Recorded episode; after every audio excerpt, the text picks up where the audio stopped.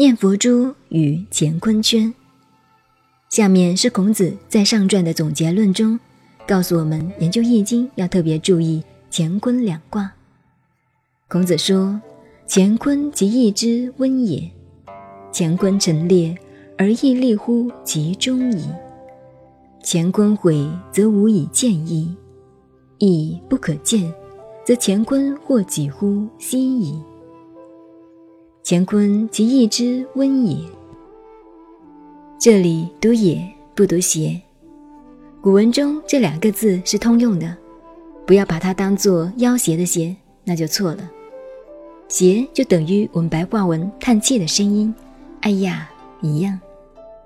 这句话的意思是，乾坤两卦是易的根本，这两卦的内涵蕴藏的就很多了。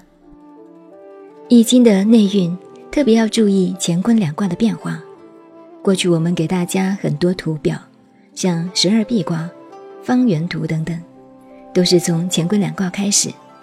乾坤两卦研究通了，学易经就好办了。所以孔子说：“乾坤即易之温也。乾坤陈列而易立乎其中矣。”所谓陈列，大家看下面这个图，这是伏羲先天八卦图，乾一对二。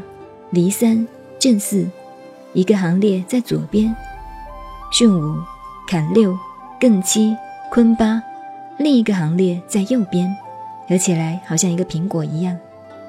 乾坤两卦分列两边，实际上不是两边，乾坤是两个圆圈，像佛教出家人用的念佛珠，道家呢不用这个东西，用两个圆圈就是乾坤圈。乾一对二，离三震四是阳面，巽五坎六艮七坤八是阴面。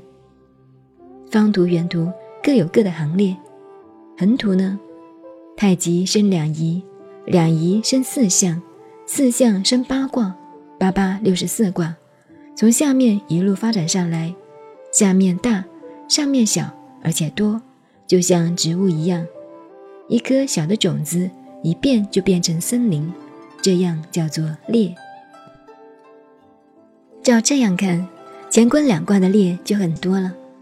现在我们把先天图假设成平面来看，乾为天，兑为泽，乾与兑配就是天泽履，反过来就是泽天怪。依次类推，列表如下。配。就是把它配合起来，古人就叫它配卦。第一卦是乾，乾为天；第二卦为兑，兑为泽。乾与兑配就是天泽履。第三是离，离为火，乾与离配就是天火同人。依次乾与巽配就是天火构，这是一列。如果反过来组合呢？兑为泽。泽就是海洋，兑与前配就是泽天怪，依次离与前配就是火天大有，巽与前配就是风天小畜。像这样的陈列有很多变化跟应用。乾坤就是这样的陈列，大家要弄清楚。